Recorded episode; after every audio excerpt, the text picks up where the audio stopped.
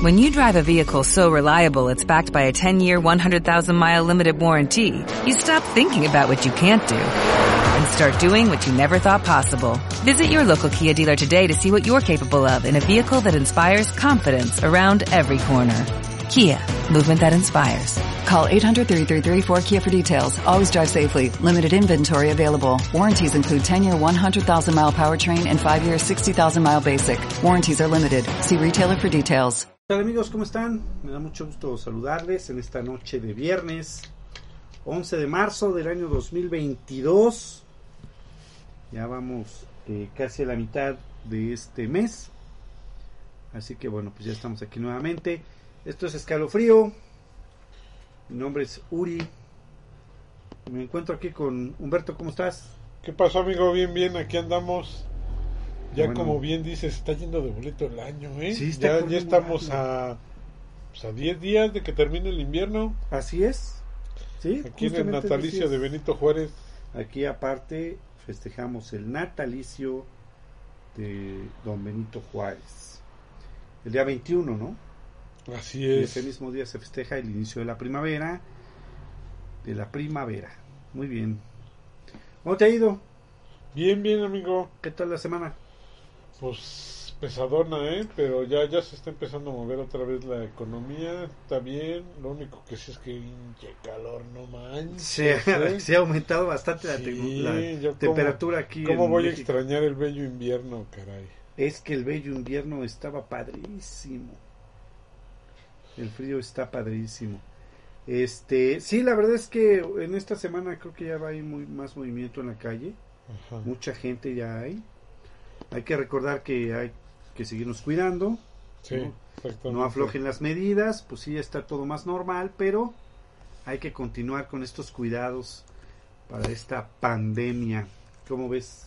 Bien, bien, bien. Ya vamos para afuera. Este año yo creo que sí ya. Este año yo creo que sí, ya eso decíamos el año pasado. Eso Pero ahora sí ya se ve más cerca, ¿no? Sí. El final de esto. Ya, se ve la luz al final del todo. Ahora sí ya se está viendo. Muy bien. Oye, pues vamos a presentar a las personas que van a estar con nosotros. Y en primera instancia tenemos a nuestro culto amigo Dark Knight. ¿Cómo estás?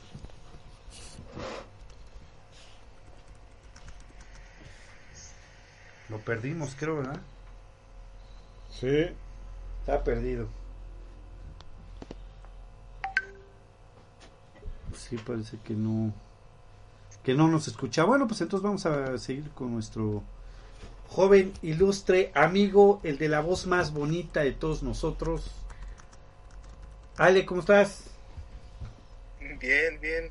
Un gustazo como siempre estar aquí. Gracias por el piropo. Mm. No, pues es que lo que dicen en todas las redes sociales ha circulado. Eh, ¿Ah, sí? sí, por supuesto. Es que, es que tengo mi- mis infiltrados ahí que me echan, me echan porras. Seguramente sí, porque los comentarios son de una persona. Entonces, este. Seguramente así es. Muy bien. Oye, pues fíjate que hoy tenemos un tema bastante. Bueno, a mí se me hace interesante. Porque siempre deja, este. Pues como que. A la imaginación bastante cosas. No sé, la verdad. Pienso que sí es como un poco. Fíjate que eso sí me, como que me da miedo, fíjate ¿Por qué? sí me provoca una este un temor pues el hecho de que de repente te desaparezcas y nadie sepa dónde quedaste Es que nadie se salva de eso. ves Sí, los- bueno más los que tienen que ver con política y eso no Yo, Ah, bueno, eso afortunadamente no estoy en esas cosas no pero la verdad es que sí está como raro no sobre todo hay eh, personas que sí han desaparecido eh, gachamente y sin ningún tipo de Es que depende, hay que ver por qué la desaparición. Eso también ¿no? Sí, porque por ejemplo, Ricardo Anaya pues anda desaparecido, ¿no? pero ese sí sabemos por qué Pero eso sí sabemos por qué exactamente. y pues bueno la realidad es que no es por buena gente ni es porque haya luchado contra el gobierno ni mucho menos ¿no? Ajá. ¿O tú cómo ves? Muy bien, pues fíjate que a, a lo largo de la historia han habido muchas situaciones de gente que ha desaparecido, que no han sabido exactamente qué pasó con ellos. ¿sí? Inclusive este desde el año 1600 resulta de que ¿tú conoces al rey Eduardo IV? No. Bueno, pues el rey Eduardo IV y se casó con Elizabeth Goodbay y ellos tuvieron eh, dos hijos. Entonces, mientras eh, el rey estaba en Holanda, eh, cuando el rey Eduardo regresó a su posición real, nombró a su hijo mayor príncipe de Gales. Pero tras la muerte del rey, bueno, estalló una disputa entre la familia. Eh, Ya ves que casi no hay esto, ¿no? No, eso es raro, más raro. cuando hay dinero de por medio. Sí, efectivamente, casi no. En una disputa entre los tíos maternos y paternos, se empiezan a pelear porque no todo el mundo quiere el, el trono, ¿no? Todo el mundo quiere ser el rey. Y entonces ellos eh, se ponen de acuerdo este, para darle en la torre al, al príncipe. Y bueno, pusieron en duda la legitimidad del matrimonio del, del rey con, la, con su esposa Elizabeth. Ajá. Finalmente, Eduardo eh, V y su hermano Ricardo eh, eh, fueron encerrados en la Torre de Londres. Nunca más se les volvió a ver. Se dice, se cuenta, piensan que fueron asesinados. Pero la realidad es que nadie sabe qué fue lo que sucedió con ellos. Agárrate. Para que veas desde qué año. Desde Pero a ver, ¿tú, 1950. ¿tú ahí qué crees? O sea, yo sinceramente sí creo que pues, los desaparecieron. Ahí sí, ahí sí se los escabecharon, ¿no? Ajá, Nada más que pues, la, la versión original, pues no, se dice que no, no sabe qué pasó con ellos, ¿no? No, pues obviamente no. Y esa es de las primeras, ¿eh? Este, documentadas que hay en, en el en la historia del mundo es de las primeras ¿eh? desapariciones que hay en, en el mundo en- o en la historia del hombre más bien pero sí estamos de acuerdo en que de repente pues sí se piensa que, que fue su familia de las que les dio pasos tunas para quedarse ellos con todo, ¿no? Con todo el reino. Ajá. Porque aquí fíjate que aparte de hablar de dinero, estamos hablando de poder y del reino. Entonces, pues ahí sí, yo creo que sí valió quesadilla, ¿no? Sí, eso sí. ¿Cómo ves? Pues está cañón. Yo pensé que íbamos a hablar de. Bueno, hay por ejemplo. Hay desapariciones misteriosas. Como que más intrigantes. Sí, a ver, échale. No como la del Chapo Guzmán, ¿no? Que sí también sabemos se desapareció, pero sí sabemos dónde apareció. Sí, Cosas así. y se desapareció tres veces, ¿eh? Ajá. Es que En su jetota de todos, pero bueno. Sí, ok. Eh, bueno, fíjate que ahí por ahí de la Segunda Guerra Mundial, al final de la Segunda Guerra Mundial, en el 45, Sí, en el vuelo 19 de entrenamiento, sí. que era muy cerca de lo que era Fort Lauderdale, allí en Estados Unidos, se perdieron cinco aviones del ejército estadounidense que estaban en entrenamiento. ¿A poco? Ajá. En los cinco aviones iban 14 personas, bueno, entre todos, ¿no? Sí, sí, claro. Entonces, esas 14 personas, después de que sus aviones se reportaron como perdidos, al momento de regresar a Fort Lauderdale, ya este, ya no los volvieron a, a encontrar. Esto es muy cerca del Triángulo de las Bermudas, ya ves que hay mucha, este, mucha cosa ahí a un lado del Triángulo de las Bermudas. Pero eso no es lo más, lo más cañón. Lo más cañón es que después de que se pierden estos cinco aviones, mandan a dos aviones más para intentar encontrarlos. Eran aviones de rescate para intentar encontrar a los del, a los del vuelo 19. Y esto pues resultó en un total fracaso porque uno de los aviones de rescate también se perdió.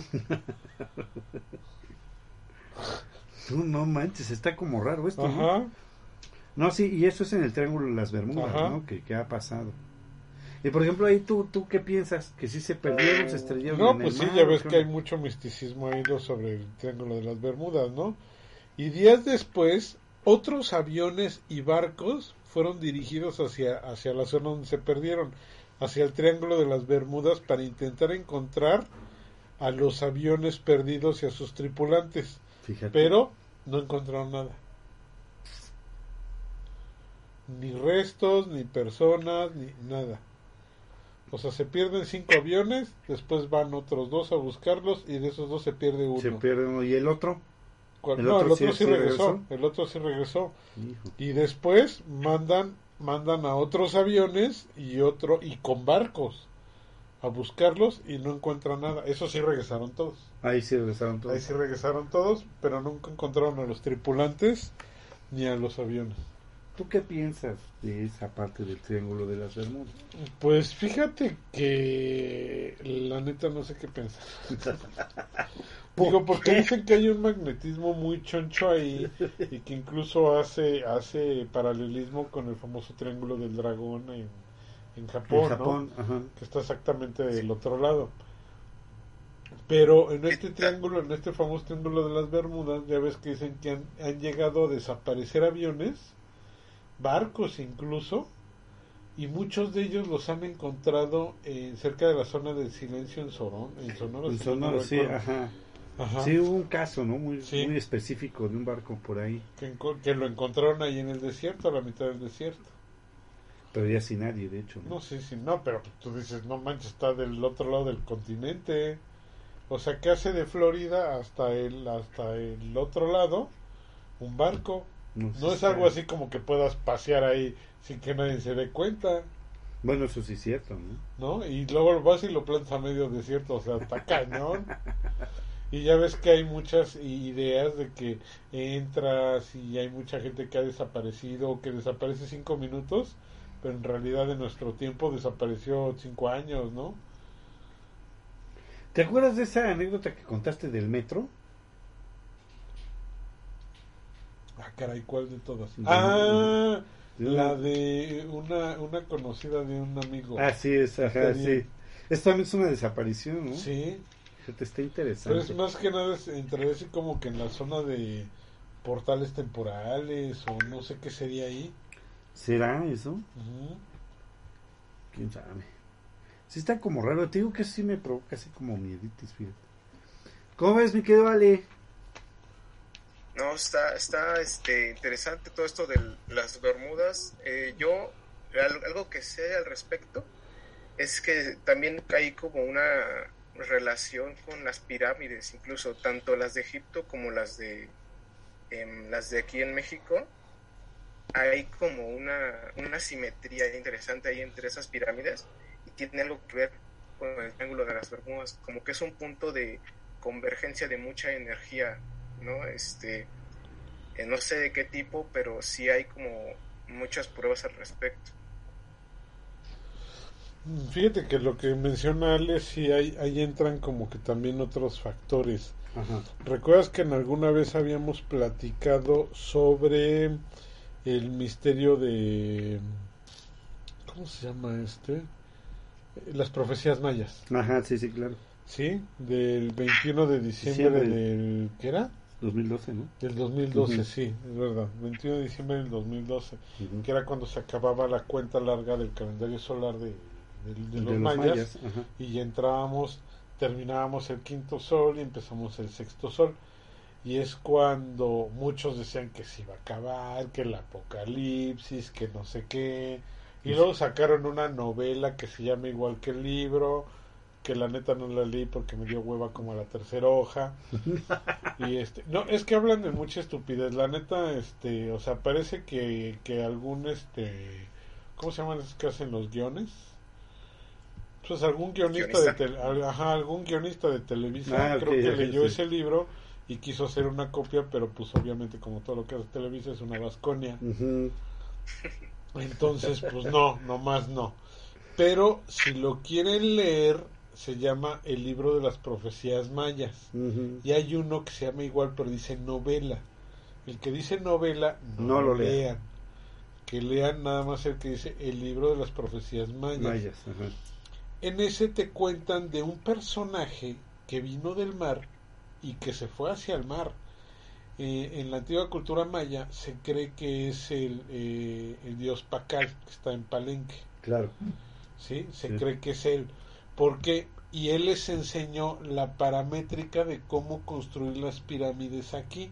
Y casualmente hacen una métrica donde calculan de dónde venía según lo que él describía y todo lo que describió el su dios que que es Pacal cuando cuando llegan.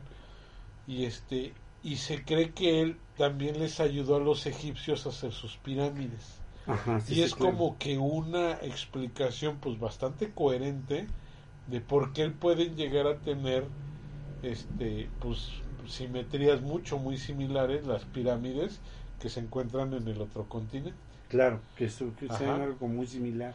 Sí exactamente. Entonces esos misterios te los ponen ahí junto con otro compendio de cosas científicas que los mayas como astrónomos ya sabían hace miles de años y que nosotros apenas descubrimos hace cientos de años con el, el, descubrimiento del telescopio. telescopio. Incluso hay ondas solares que ellos tienen marcadas en sus calendarios que no son visibles al ojo, pero ellos las tienen calculadas los máximos mínimos solares que son cada este cada 11 años, ellos tienen esos registros. ¿De dónde caramba los sacaron o cómo veían eso? Porque tienen que ser con, con aparatos especiales para leer, por ejemplo, los, rayos ultravioleta y todo esto. Pero ellos ya tenían registro de eso. Ese es lo asombroso que se me hace sobre la cultura maya, por ejemplo, y ese libro. Pero si lo leen, empiezan a encontrar mucha similitud en lo que pasó en Egipto y en lo que pasó en México. En México, claro. Está interesante, ¿eh? Está bien interesante porque ese también es otro misterio, los mayas. Sí. Otra, es otra, sería otra desaparición misteriosa. Mm, pues mira, así como desaparecidos, no, porque si tú vas a la Riviera Maya, hay descendientes de los mayas. Claro, claro. O sea, sí, pero si no, si tú quieres ver a los mayas así, tal cual, como el idiota de Mel Gibson lo puso en Apocalipto, pues no, esos no, esos no existen, ¿no?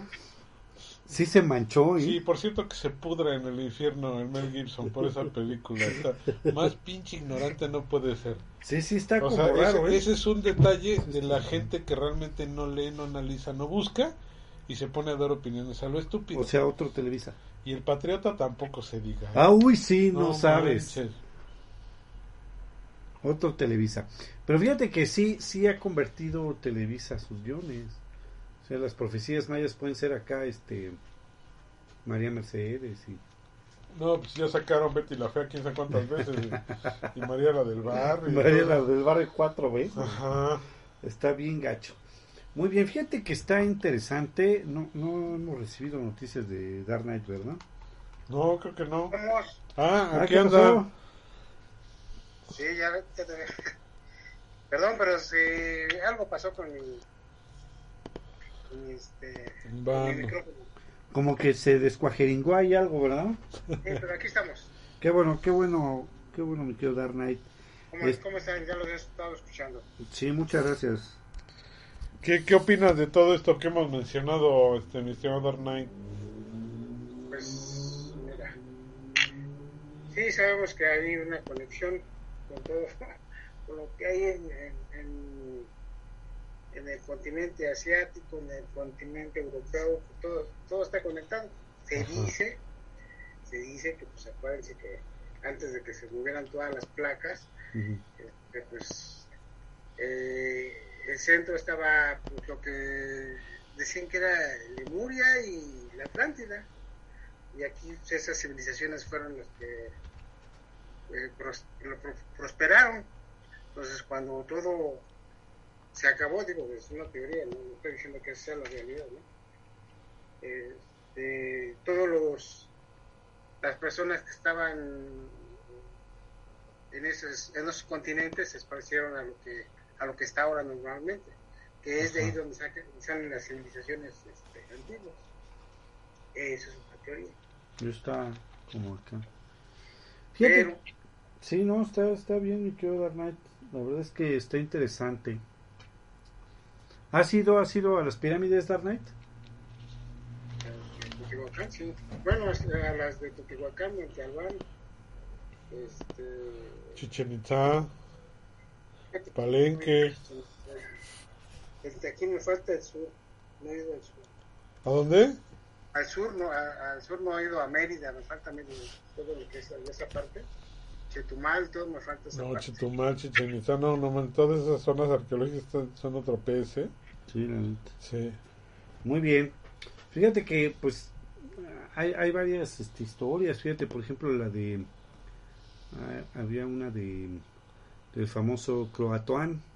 ¿Sabes qué es Croatoan? No. Bueno, pues ahí te va. Resulta que eh, un 18 de agosto de 1587, en la colonia de la isla de Roanoke, actual Carolina del Norte, Ajá. Virginia Dare fue la primera niña inglesa nacida en el Nuevo Mundo. Nueve días después de su nacimiento, el abuelo de Virginia, que era el gobernador John Witt, abandonó la colonia para conseguir suministros en Inglaterra. Eh, regresó a la isla tres años después para descubrir que todos los colonos habían desaparecido. Siendo incapaz de encontrar nada que indicara dónde habían ido los más de 100 hombres, mujeres y niños, o qué podía haberles pasado. El único rastro que encontraron fue la palabra Croatoan grabada en un poste. Croatoan. Ajá.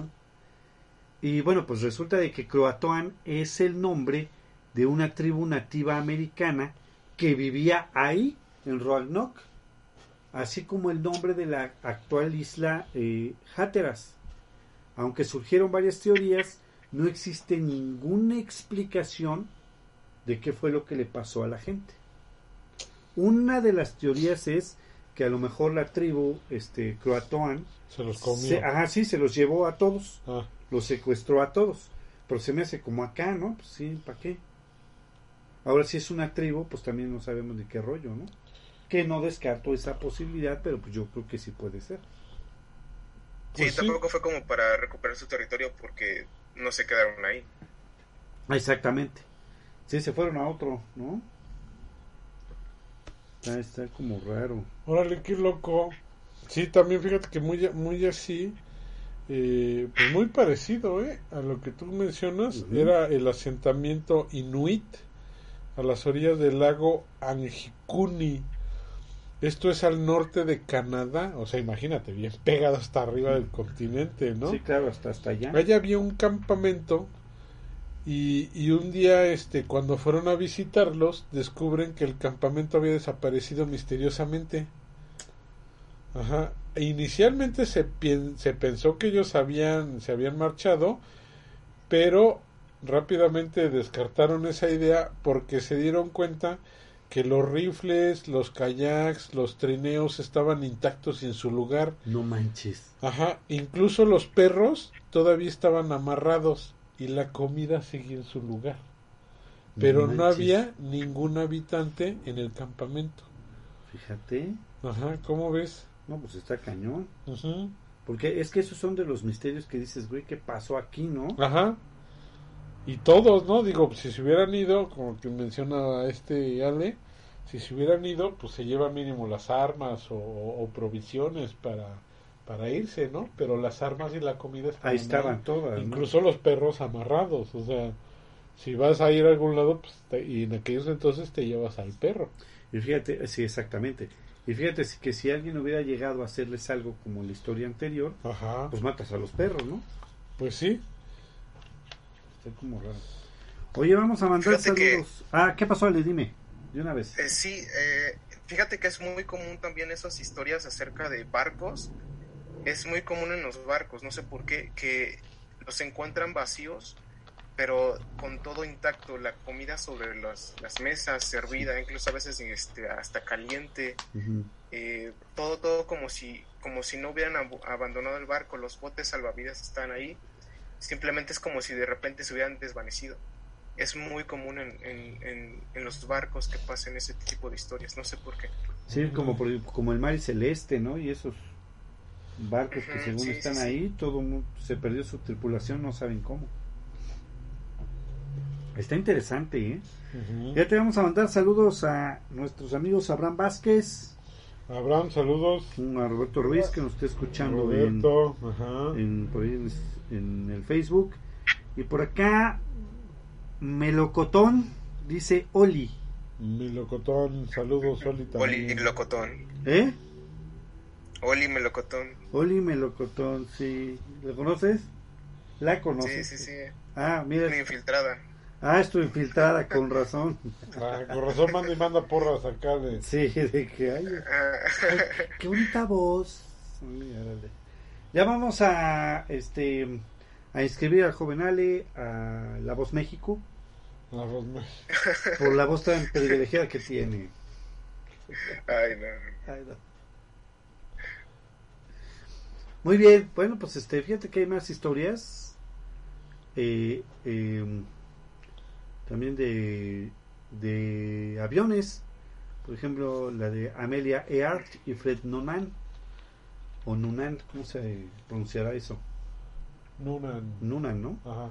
En la década de 1920, las hazañas aéreas y la defensa de los derechos de la mujer este, pues, habían convertido a un ex eh, estudiante de medicina, Amelia Earhart, Earhart, ¿verdad? Earhart, Earhart.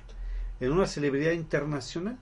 El 21 de mayo de 1937, eh, Earhart, de 39 años, y su copiloto, Fred Nonan, despegaron de California en un Lockheed. ¿Nos puedes decir qué tipo de avión era esto? Un Lockheed Electra 10E. Un avión de dos plazas. Ajá. Ah, fíjate. Como un biplano. Era como un biplano, ¿no? Para dar la vuelta al mundo. El 2 de julio partieron de Nueva Guinea hacia la isla Holland. Holland, Ajá. Y bueno, pues ni la pareja ni su avión fueron vistos nunca más. No se supo qué pasó con ellos. La teoría comúnmente extendida es que el avión pues tuvo dificultades, se estrelló en el Océano Pacífico eh, y pues ahí quedaron. Pero lo que sí es que muchos expertos aficionados han intentado resolver la extraña desaparición a lo largo de los años, pero no han encontrado ni los restos del avión Ajá. ni a estas personas nunca las encontraron. Ahorita pues ya sería bastante difícil que estuvieran vivas, ¿no? Pues, No, pues no manches. 100 años, bueno, pues, Es, una de las teorías dicen que fueron capturados por fuerzas aéreas japonesas que tanto Noan como tam- fueron ejecutados y Sí. obviamente desaparecieron en el avión pero aún así vendrían este, habría este algún- algo que podría decir que, que estuvieron ahí Pues sí. no ha sido encontrado nada pues sí, efectivamente. No, pues la verdad está, está como acá, digo, no entiendo yo este tipo de situaciones, de saber qué es lo que sucedió, pero la verdad es que sí está como interesante, ¿no? Sí, el este. Ah, no, este decir. Para que veas más o menos cómo eran esos aviones de dos plazas, como dice este Dark Knight. Ajá. ¿Te acuerdas más o menos cómo era el avión del varón rojo? Sí, cómo no. Pero ese tenía dos alas. Sí, este claro. es de motor y tiene una ala. Ah, fíjate. Está, está De interesante. ese estilo de, de aviones. Digo, tampoco iba en un jet ni nada de eso, ¿no? Sí, cómo no. Fíjate que ya también hay historias como más recientes. Ajá. Más recientes aquí, por ejemplo, la de Juan Pedro Martínez, mejor conocido como el niño de Somosierra. Eh, Este es un caso bastante peculiar y bastante raro y misterioso. Fíjate que es un niño que pues iba con sus papás de viaje. Lo curioso del caso es lo siguiente, voy a tratar de ilustrar lo mejor que se pueda este caso. A ver qué opinan Ale, Dark Knight y tú, mi querido Humberto, de esto. Resulta de que se va con sus papás, su papá era camionero, entonces se va, eh, bueno, iban a, a hacer un viaje a Bilbao, España, Ajá. y este se paran en un merendero, compran algunos víveres, hay testigos que los ven a los tres, Ajá. ¿sí? Eh, se suben al camión, eh, se arranca y resulta de que pues kilómetros más adelante hay un accidente eh, el camión se queda sin frenos en una curva el camión este transportaba ácido sulfúrico Ajá. el camión que llevaba el papá, pierde el control, se estrella en un árbol, se derrama el ácido sulfúrico eh, y pues llegan los paramédicos, llegan todo el, el equipo de ambulancias, eh, médicos, etcétera. Y de repente le llaman a la abuela de, de Juan Pedro Martínez y le indican que pues que el camión tuvo un accidente y que hay que dos cadáveres. Ajá. La sorpresa fue cuando la abuela les dice que eh, Juan Pedro Martínez eh, era un niño, tres. ajá, e iba con ellos. Entonces ellos empiezan inmediatamente a buscar y no encuentran nada. Eh, resulta de que encuentran a dos testigos que dicen lo siguiente. Ajá. Lo primero es que a escasos 100 metros del accidente, un auto que venía en sentido contrario declara haber visto a los dos papás y al niño arriba del, del- pues ahora sí que de la cabina, ¿no? Ajá. Y otro testigo que venía después de, de- de que sucedió el accidente eh, declara haber visto una camioneta blanca Ajá. que nadie ha encontrado ni al dueño, ni a los testigos, ni a nada. Una camioneta blanca que pasó por ahí. Eh, de ahí para acá, esto fue en el 25 de junio de 1986, se han cansado de buscar al niño y nadie sabe dónde quedó. Una de las teorías era de que bueno que pudo haber sido completamente deshecho por el ácido sulfúrico. Sin embargo, no se encontraron ni restos de huesos ni de piezas óseas, que son los que Ajá. más tardan en deshacerse. Este, y de ahí para acá nadie ha encontrado ni han sabido qué pasó con el joven Juan Pedro Martínez. Varias líneas de investigación han ido tomando forma a raíz de este suceso. Una de ellas sugirió que los restos del niño, como te explico, se derritieron por el ácido sulfúrico, pero pues rápidamente fue descartada. También se ha barajeado la posibilidad de que su padre tuviera algunos vínculos con el narcotráfico, dado que la policía encontró cocaína en uno de los compartimientos del camión. Pero esto no se ha confirmado de ninguna manera. Y bueno, pues por último se ha confirmado que un vehículo paró cerca del siniestro, pero nadie sabe si los pasajeros del vehículo se llevaron a, al niño Juan Pedro Martínez, mejor conocido como el niño de Somosierra. Este es uno de los casos, o si no es que el caso más importante en España eh, de las últimas décadas, porque hasta el momento nadie sabe qué fue lo que pasó con el niño Juan Pedro Martínez. Lo curioso del caso es lo que te digo, que a escasos 100 metros declaran haber visto el camión con los tres tripulantes y después del accidente Juan Pedro no aparece por ningún lado. Órale, qué loco. ¿Cómo ves? Acá. Está medio pétrico el asunto, ¿no? Está medio acá, ¿no? Sí, es extraño porque el, no necesariamente tiene que estar vinculado con el narco porque se sabe que los camioneros tienden mucho a utilizar ese tipo de drogas para, para manejar, entonces podría ser por esa parte también. Porque Entonces sí es como extraño. sí está como raro. Sí, ya ven que dicen que el- creo que el 80% de los camioneros van van en estado exactamente, pero no- también no es que estén fumando o, o- o inhalando algún tipo de cosas, sino que ellos se, se medican, por llamarlo de alguna manera, para aguantar los viajes largos, para mantenerse despiertos. ¿Cómo ves, mi que vale? Está, está cañón eso de las desapariciones. Yo conozco una historia Ajá, a ver, Es de una, una chica que, que cuenta que una abuela suya le contó cómo su hermano tenían un rancho. Entonces, una vez su hermano fue al rancho del vecino, Ajá. se metió al granero y nunca salió. Nunca volvieron a saber de él. Lo buscaron por todas partes. Ella nunca vio que saliera del granero del vecino. Entonces, eh, pasaron cinco años y esta señora, la abuela de la muchacha que cuenta la historia, eh, su, me parece que era su nuera o su suegra, creo que era su suegra, ella leía las cartas. Entonces fue a preguntarle a, esta, esta señora para ver si podía ayudarle a encontrar a su, a su hermano a través de las cartas. Ella para esto no creía nada de eso, pero ella estaba desesperada.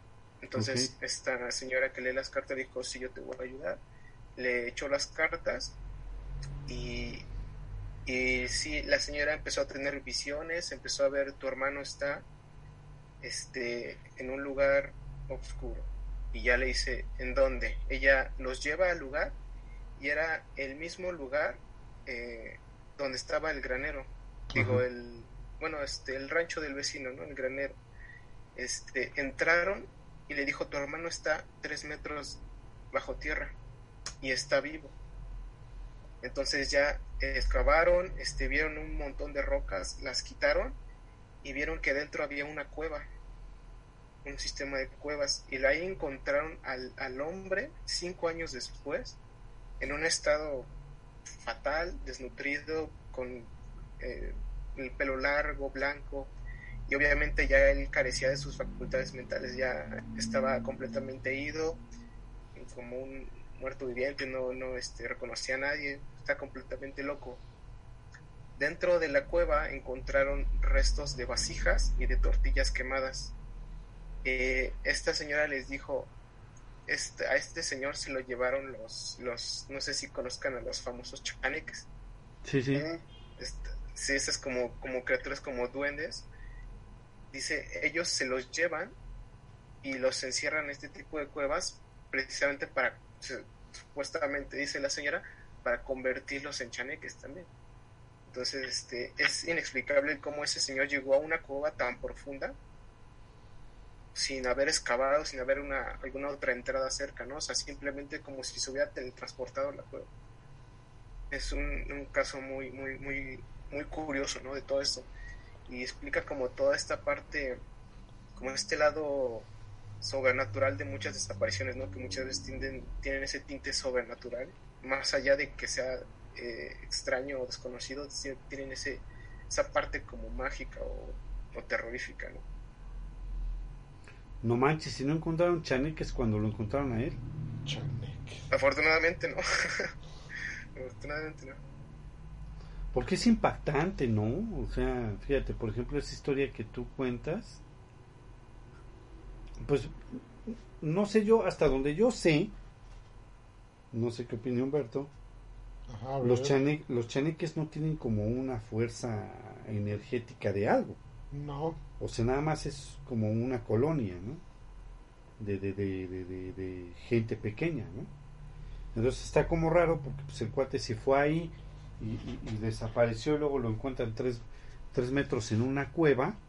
Pues está cañón porque cómo, cómo excavó y se puso las piedras encima para que no lo encontraran. Exactamente. ¿No? Sí, sí eh, de hecho dicen que los, los chaneques tienen como... Las personas que lo han, los han visto relatan que hay una característica que los, que los, este, pues que los caracteriza, es el hecho de que siempre son, tienen una apariencia diferente. Entonces dicen que estos seres son seres realmente incorpóreos que solo se vuelven físicos cuando nosotros los estamos viendo, porque muchas veces los han visto que no tienen cara y es hasta que los ves que tienen cara, es como si ellos supieran que, que, los estás viendo, entonces toman una forma para que los puedas ver. Y este, entonces si tienen como esa cualidad, por decir, de, de traspasar la materia o de volverse intangibles, podría de cierta forma explicar el cómo se llevaron a ese hombre a un lugar tan profundo en la tierra. No, pues es que sí está como acá, a ver, explícalo. Sí, es como, no sé si has escuchado esta teoría de, de la, este, la física, de que eh, los, los átomos son, simplemente reaccionan o existen cuando los estás viendo es una, es una este, teoría muy, muy compleja. Pero tiene algo así como que ver con eso. Es como en los videojuegos, ¿no? Sí, claro. Cuando tú estás en un videojuego de mundo abierto, lo que realmente está generado es lo que está a tu alrededor, a tu, a tu capacidad de vista, ¿no? Todo alrededor que no ves, pues eso está pues desaparecido. Se va generando conforme te acercas a él para ahorrar como datos, ¿no? Es algo parecido. estas entidades toman forma cuando saben que los estás viendo. Porque si no, no necesitan tomar forma. No, este, ellos solo los puedes ver cuando a ellos les interesa que los veas. ¿Entiendes? Es algo así. ¿A poco sí? Es lo que dicen, no me consta. Yo nunca he visto un chaneque. ¿Nunca has visto un chaneque? No, no, no, he visto personas que parecen, pero nunca he visto. No, pues está como acá eso. ¿Cómo ves, mi querido Dark Knight? Me recuerdo una, una, una historia de este que vi en la televisión hace mucho tiempo de que este Guillermo del Toro hizo hizo un remake y las personas estas que viven en una casa, que son como personas así pequeñas, y se los llevan a un, a los, a los integrantes de la casa se las llevan por un pozo y los hacen como ellos, y ya no salen de ahí. Ajá, sí. No me acuerdo cómo se llama la película, pero... No manches. Es interesante. Es que también ustedes qué tranza, de veras, ¿eh? No manches. Fíjate que todavía, y siguiendo con muchas de esas desapariciones, ¿Mm? no sé que si mencionaste eh, de estas desapariciones masivas que, que estaban, estabas mencionando, Sí. no sé si tocaste la del Valle de Indus, Ajá. ¿sí? ¿Sí, lo, sí lo mencionaste? Tú, dilo, tú dilo.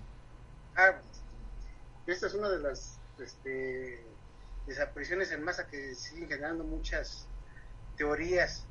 Ya la- el, el Valle de Indus está en Pakistán, lo que ahora es Pakistán. Ajá, sí, sí. La desaparición fue así rápida y hay muy poca información de lo que, de lo que se pudo pasar.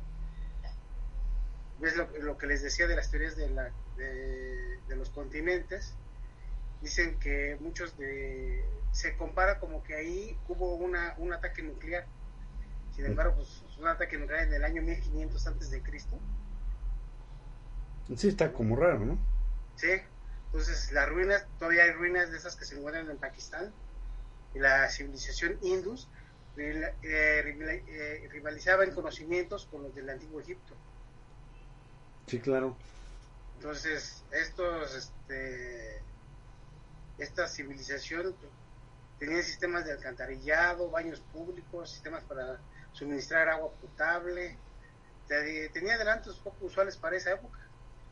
Lo que sí, eh, lo que hace que su de- desaparición sea más misteriosa.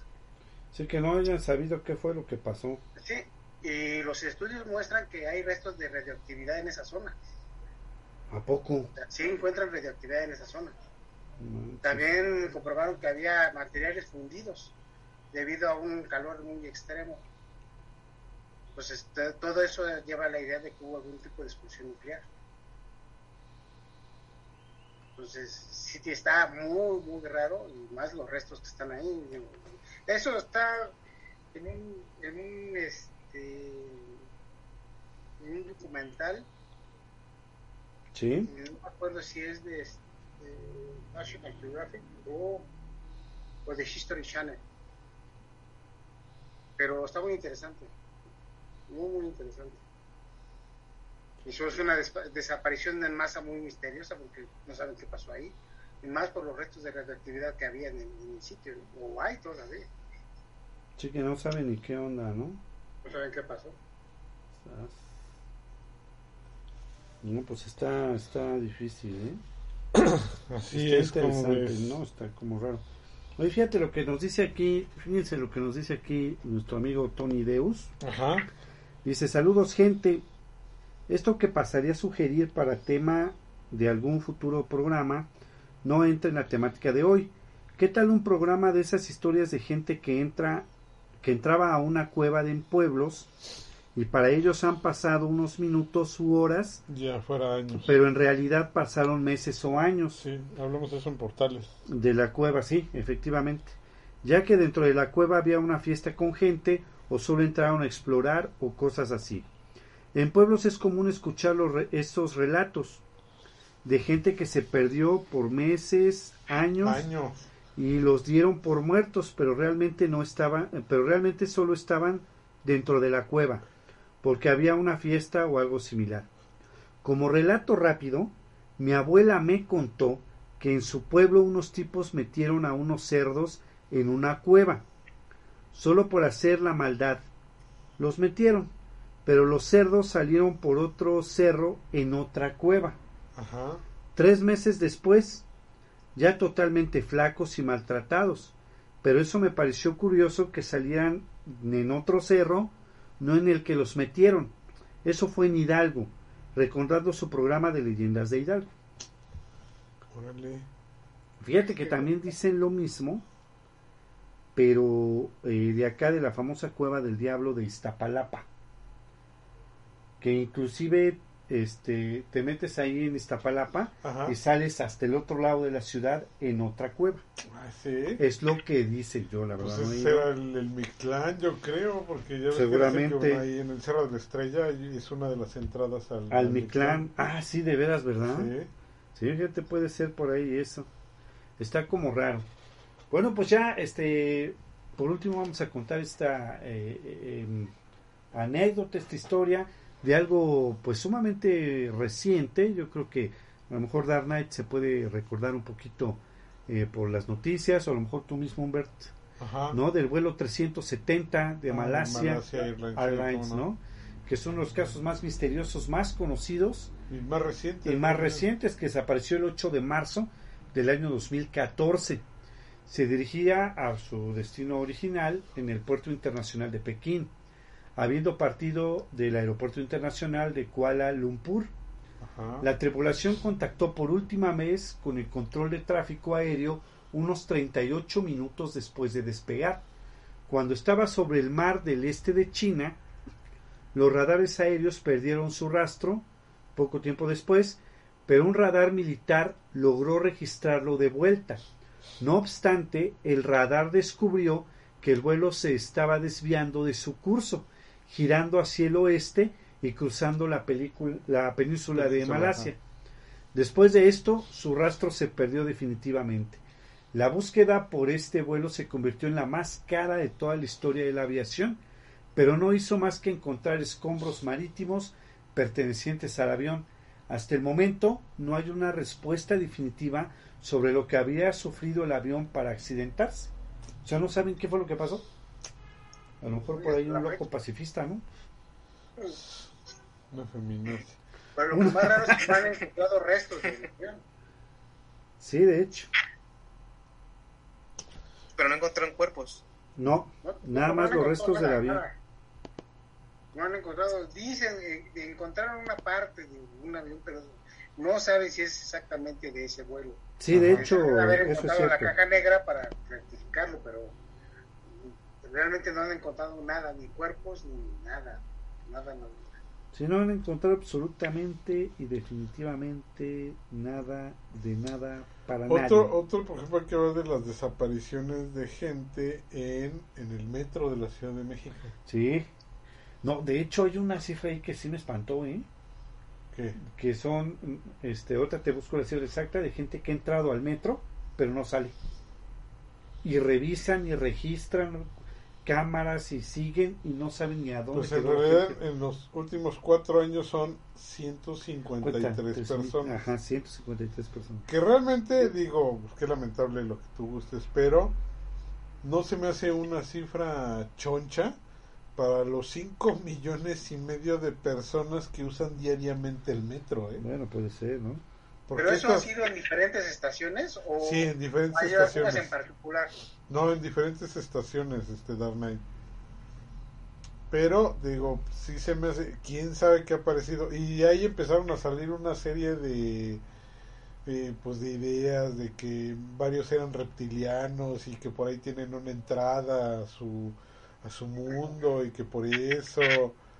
eh, porque por ahí estuve leyendo la historia de una, una mamá de uno de los extraviados ahí donde sí lo están rastreando en, en las cámaras al chavo y el chavo se ve incluso al momento en que entra al vagón del metro pero no se ve salir nunca Sí, que no saben. o sea nunca rollo, sale ¿no? del metro Que también yo digo, a lo mejor sí salió entre toda la marabunta, este salió y algo le pasó afuera. No estoy diciendo que, que sea ahí en el metro, ¿no? Porque si tú bien has visitado el metro como la mayoría de los que vivimos en la metrópolis, no manches, ese lugar es imposible, ¿eh? O sea, si de frente pierdes a las personas con las que vas Sí, acompañado, cuando vas caminando, o claro. sea, sí. cuanti más en, en, en una cámara, ¿no? Hay en el último registro, o según en la página, hay cerca de 3.000 cámaras grabando en toda en la Ciudad de México. Bueno, no, en el metro de la Ciudad de México, no en la ciudad. Ok. Dentro del metro hay un poco más de 3.000 cámaras. Y este era un registro de hace dos años. Que yo sepa, ahorita ya están llegando a 5.000 cámaras. A 5000, así es. Entonces, tú también ponte a pensar de que cualquier persona que se pierda o que pasa algo, o sea, ponte a analizar el video de 5000 cámaras, que a lo mejor yo sé que no son todas, ¿no? Claro. Nada más las del trayecto donde está la persona. Pero pues aproximadamente, ¿qué te late que tengas que estar checando? ¿Unas 30, 40 cámaras? Sí, claro. Bajita la mano, digamos. Bajita ¿no? la mano Sí. para ver un, un trayecto posible de una persona y más pues ahí el chavo saben dónde subió no saben dónde bajó Claro. Si no, no que sabe, de ahí pues mínimo te tienes que echar todas no todas las estaciones Sí, claro. y además pues la de los vagones dependiendo del tipo de metro que sea pues a lo mejor hasta de los vagones subsecuentes no porque se pudo haber movido por dentro del metro cuando este se estaba moviendo Claro, puede ser, ¿no? Entonces son detalles así que tú dices, eh, digo, y, y es hombres y mujeres, ¿eh? Para que no vayan a empezar de que nada más a las mujeres y no sé qué. No. Pero en 156 personas en cuatro años, este, no se me hace una, un, un número así demasiado grande. Claro, o sea, es lamentable que se haya perdido siquiera una persona, ¿eh? O sea, no porque sean más de 100, dicen, no, ya vale la pena, no. No, no, claro, O sea, claro. el hecho de que se haya perdido una, ya eso es malo. Está, está raro, ¿no? Ajá. Pero tú Pero a mí dices... se la comieron, se las comió el vampiro de... De Barranca del Muerto, sí. Vampiro. Bueno, no, no fue el vampiro fronterizo. No, ahí sí. Este, ¿Qué ibas a decir? No, digo que ahí sí estaría cañón. Ah, sí, eso sí. Así estaría bien cañón. ¿Cómo ves, mi querido Dark Knight? ¿Conoces al vampiro fronterizo? A vampiro fronterizo, no, no, no, pero no quisiera conocerlo. Ah, qué, qué bueno. Está padre, fíjate, ¿eh? El vampiro fronterizo. Oye, fíjate es, que es buena pregunta esa. ¿Darius conocerá al vampiro fronterizo? Eh, sí, sí, yo creo que sí. Igual y, y bien de cerca, Y ¿no? bien de cerca, sí. ¿Qué pasó? ¿Qué ibas a decir? Este, sí, fíjate que quiero comentar antes ya de, de despedir el, un caso que, que encontré. Hay un mapa de. Estados Unidos que marca las, las, este, las desapariciones que han habido eh, pues a lo largo de donde hay como puntos focales donde hay más desapariciones, ¿no? Y las marcan con puntos en, en, la, en el mapa de Estados Unidos. Y luego hay otro mapa que nada tiene que ver, pero es igual de Estados Unidos y lo que hace es marcar los sistemas de cuevas que hay en Estados Unidos. Y si los comparas, da la casualidad de que calcan casi a la perfección. O sea, las zonas donde más desapariciones hay es la zona donde están justamente los sistemas de cuevas. No Es- será, por ejemplo, muy curioso. Ajá. Pues gente que a lo mejor curioseando dijo, a ver qué vamos a ver qué hay en esta cueva y se pierde o le pasa algo o alguna pues alguna cuestión de ese tipo. Pues, pues sí, puede que sea eso. Pues sí, sí, yo estoy muy convencido. No, lo que pasa es que, o sea, sí, yo creo que a lo mejor un porcentaje y a lo mejor importante Ajá. sí pudieron haber eh, pasado por eso, ¿no? Pero todos, pues como que no creo, ¿no? O sea, a lo Pues, mejor sí algo sí. sí, ¿no? O sea, un porcentaje importante, pues sí, pero no creo que todos. De hecho, hay una, ¿cómo te explicaré? Hay una película, sí quiero decir que es una película bastante, pero bastante, súper mega chafísima, de lo más chafa que yo he podido ver en toda mi vida. Se llama La Cueva del Diablo. y narra la Ah. historia de estos eh, estudiantes eh, que se perdieron en la famosa cueva y lo que pudo haberles pasado. La película está grabada este con ese tipo de de formato. ¿Cómo se llama ese formato, mi querido Dark Knight? Donde ¿Cuál? es este eh, cámara ¿Falso documental? este con- sí es un falso documental, pero tiene un nombre cuando es este puras cámaras este ¿cómo se llaman? De, de mano, ¿no? Sí, de mano, Cámara exacto. mano que- Que es que, Como que- de rollo. ajá, hace cuenta, sí, hace cuenta que este lo único que se ve son las grabaciones de las cámaras de estos chavos. O sea, no hay tipo ningún... la bruja de Blair. Ah, tipo la, la bruja de Blair, exactamente. Tiene un Yo iba a nombre, decir como la de Super 8. algo así. No, no, no, no, la Secuocha, nada que ver. No, o sea, ¿viste la bruja de Blair? Esos son, son de los que tienen estas cámaras de mano, Ujú. que venías antes en los a finales de los 80, principios de Sí, los es 90. el, el camarógrafo borracho. Ujú. Ándale, y que tienen una resolución muy baja. Ajá, sí. Como bien dice Alejandro, falso documental, pero como si hubieran encontrado esas, este, las cintas, ¿no? Ajá. Ajá, exactamente, como si hubieran encontrado las, las cámaras y este y te presentan las lo que grabaron estos chavos, ¿no? Ok. Este, así está grabada esa película, la verdad está bastante chafa, es una producción bastante pobre, bastante este mal. Eh, es, son, es una película eh, que realmente está un poco mal hecha la, la realidad, pero sin embargo sí te cuenta la historia de qué fue lo que sucedió con estos chicos, que fue muy sonado eso, Darna, yo creo que tú también te acuerdas de esa noticia, que fueron cuatro estudiantes que se metieron ahí a la, a la cueva de, de Iztapalapa y que jamás salieron, ¿no? Sí, algo recuerdo. Sí, No, que. Pero sí, sí sé, sí sé de la cueva del diablo allí en Iztapalapa. que es donde te metes y quién sabe si salgas, ¿no?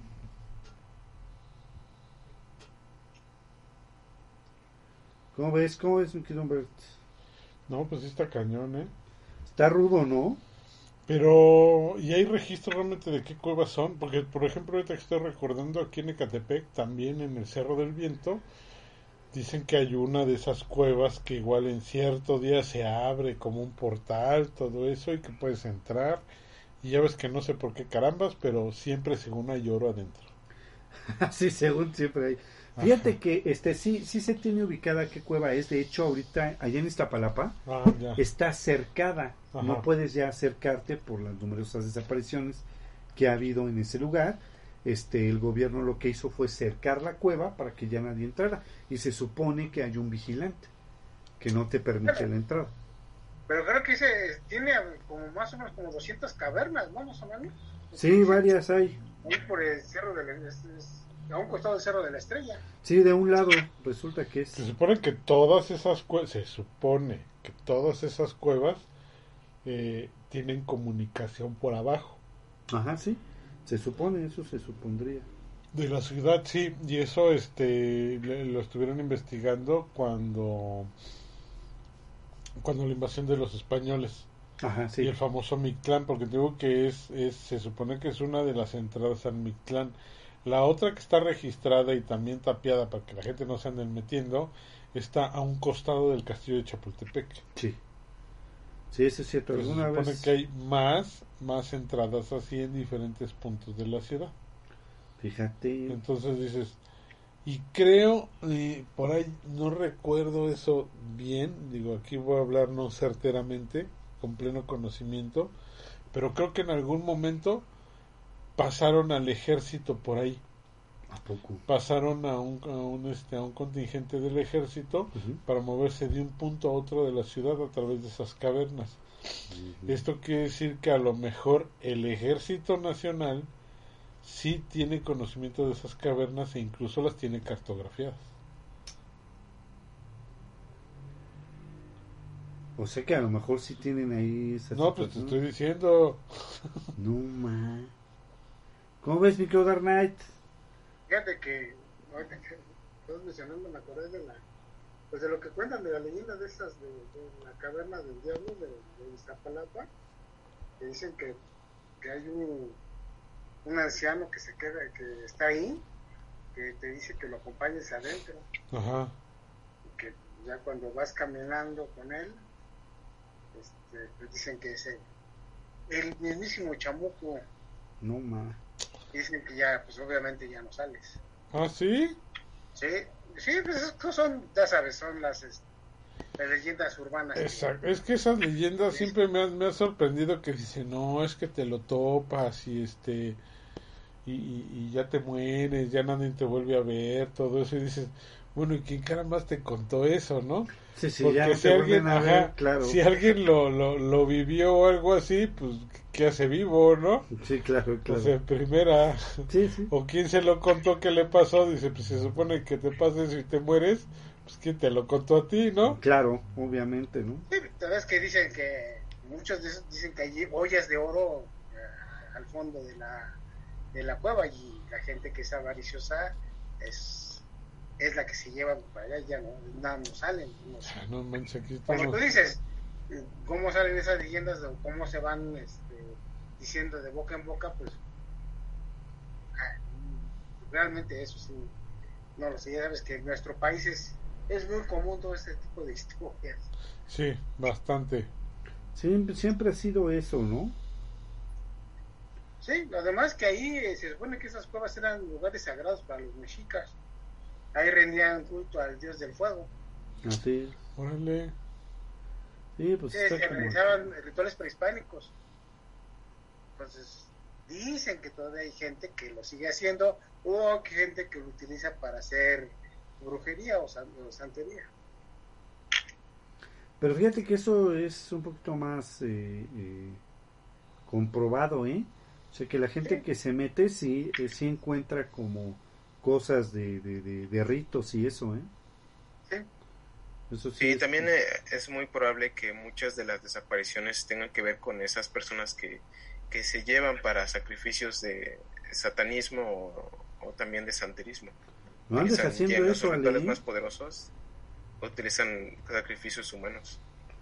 No andes haciendo eso, Ale, ¿eh? Me han dicho, me han dicho. Ay, me han dicho, sí, claro.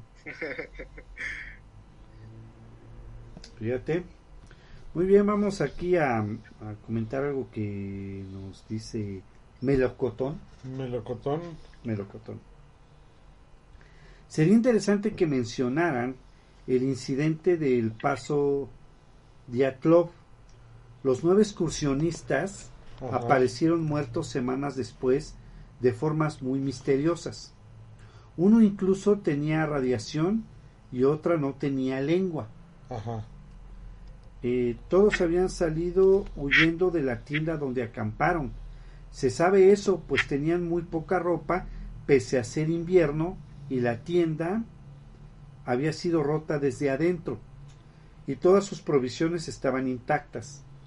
Hablando del metro, en la estación del Cerro de la Estrella, se dice que se ven brujas buscando jóvenes para llevárselos.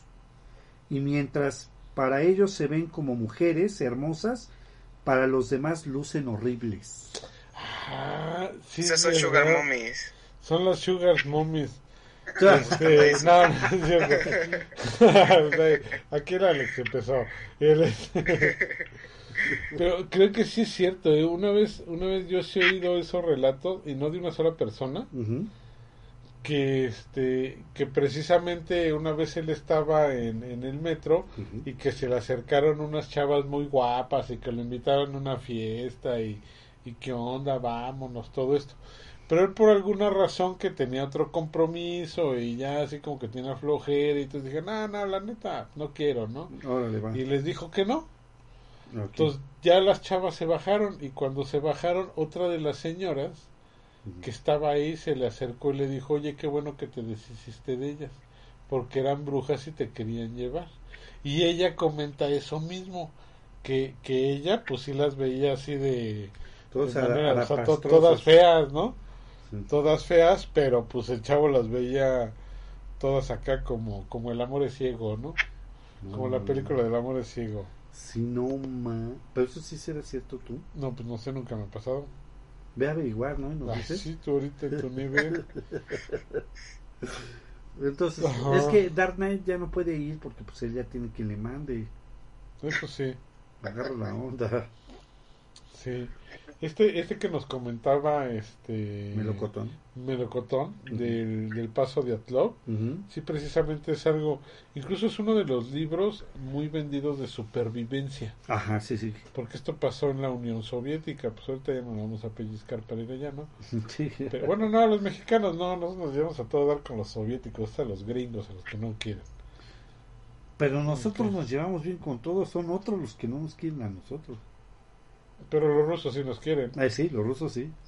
sí, Las rusas, madre Rusia. Bueno, la madre Rusia. ok, vale. Pero sí, precisamente eso fue en los, en los Montes Urales. Y hay, creo que hay película también, pero lo que sí sé es que hay libro Ajá, sí. Ok. de personas que precisamente, como bien dicen, pues sí desaparecieron de una manera mucho, muy misteriosa.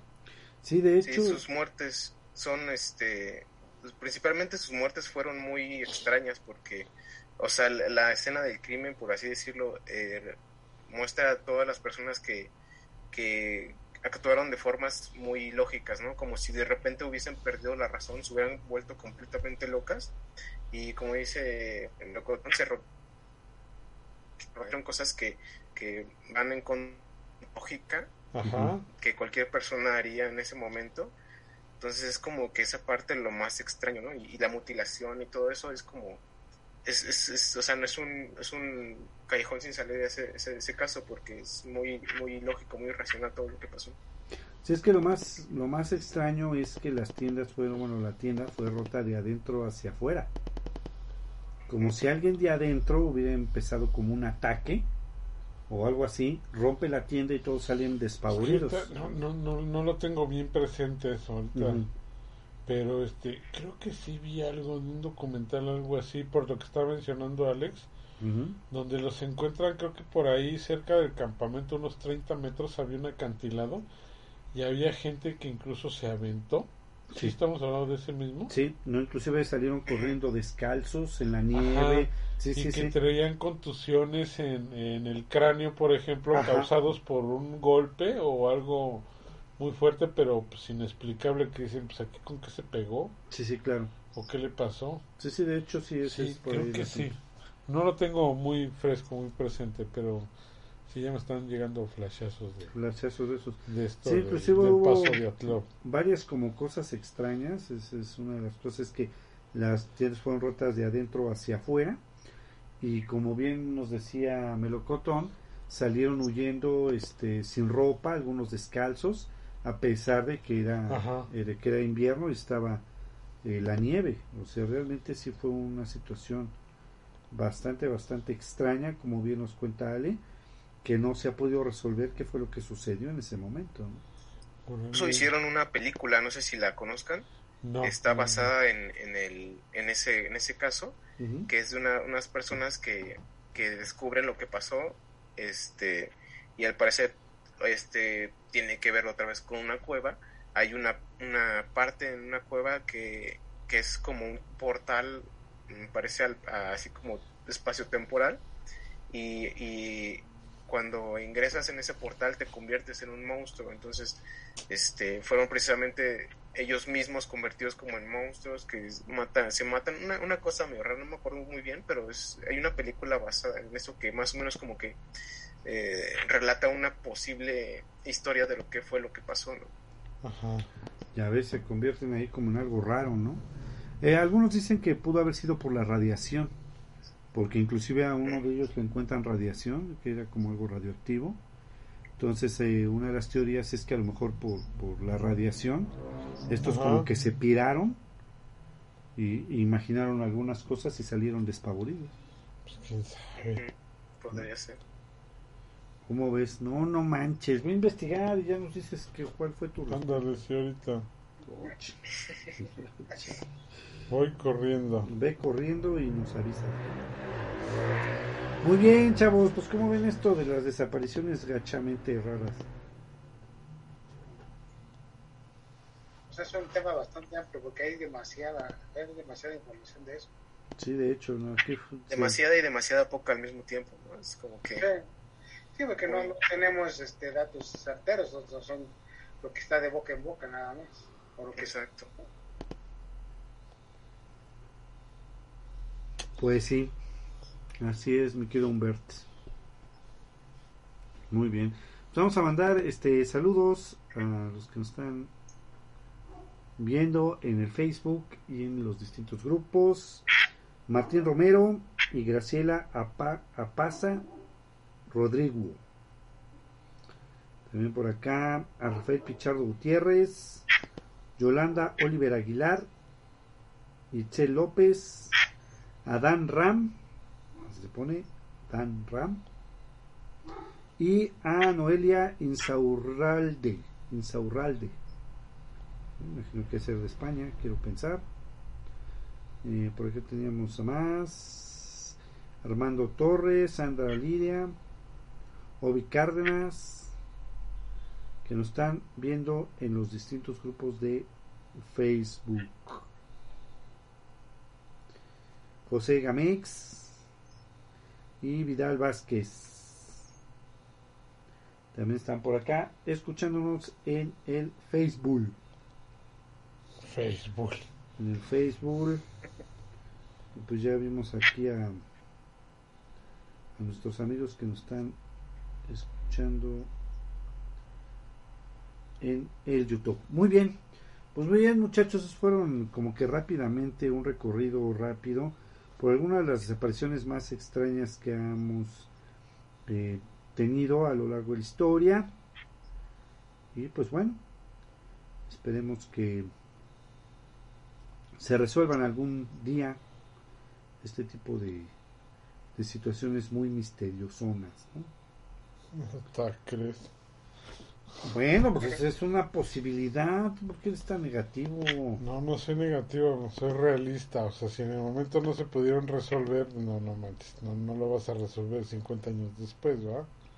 ¿Quién sabe? Además, el gran problema es de que se siguen perdiendo, no es de que, Bueno, eso sí, ¿eh? pues sí. entonces, ah, ¿qué creen? Que ya encontramos dónde quedó el que se perdió hace 50 años. Pero que se perdió 5 horas, no, ni más, todavía, no, pues que está formado en la lista. Sí, es que tienen que esperar 50 Ujú. años para que lo, cuen- lo Para que lo a él. Tú también agarra la onda que no son enchiladas. Tú, tú lo quieres todo a los 5 minutos. No, no, yo no, la gente que se pone exigente. la gente que se pone exigente. Muy bien, ¿cómo viste, mi querido Dark Knight? Está interesante el tema, como ya bien lo dijimos, o sea, hay demasiada información y, y poca, este, pues, no hay, no hay, no hay mucho que, que explicar sobre esas desapariciones, ¿no? porque son raras. Pues sí, efectivamente. Imagínate que alguien que, como dice Humberto, apareciera una que desapareció hace 50 años, pues No, bueno, pero, pues, pues, pues puede ser, digo, o sea, nadie puede decir lo contrario, sí. pero bueno, Solamente has visto una película de Steven Spielberg. de su, de su igual mexicano, del señor Spielberg, Spielberg. muy bien, señor Spielberg. Ah, pues, ¿qué quieres que te diga? Pues, también, qué hijos, es que ustedes son muy negativos. Bueno, está muy bien.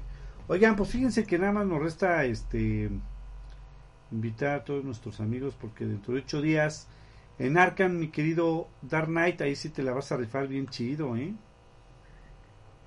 Porque vamos a hablar acerca de dos de tus personajes favoritos en el mundo de los cómics, ¿De quién? de, de, de Iron Man y de Spider-Man. Ah, pero no soy tan fan de Iron Man, pero sí. De Spider-Man sí. De Spider-Man, sí, exactamente. Bueno, pues dentro de ocho días en Arkham vamos a hablar de Spider-Man y de Iron Man. Y por supuesto, dentro de 15 días, eh, aquí en Escalofrío, vamos a estar contando historias de verdadero terror que nos va a contar Humberto. ¿Qué por qué? Pues porque, porque tú dijiste que ese era el tema.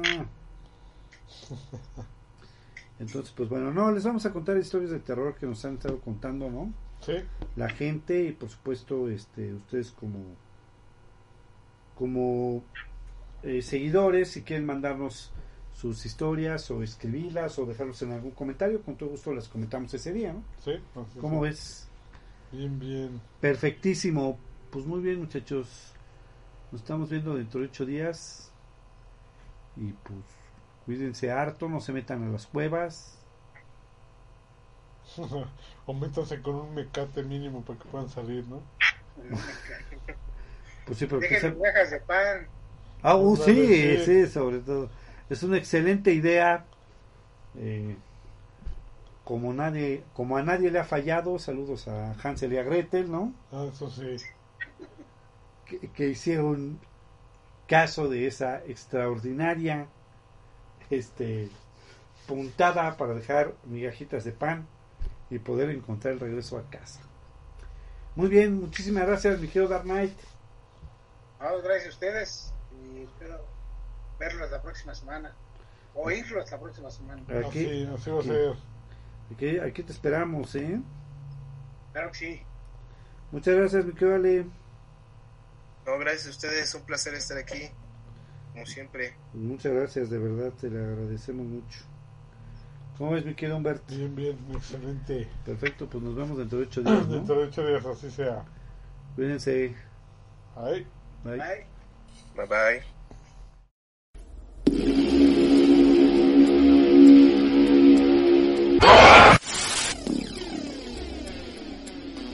Escalofrío.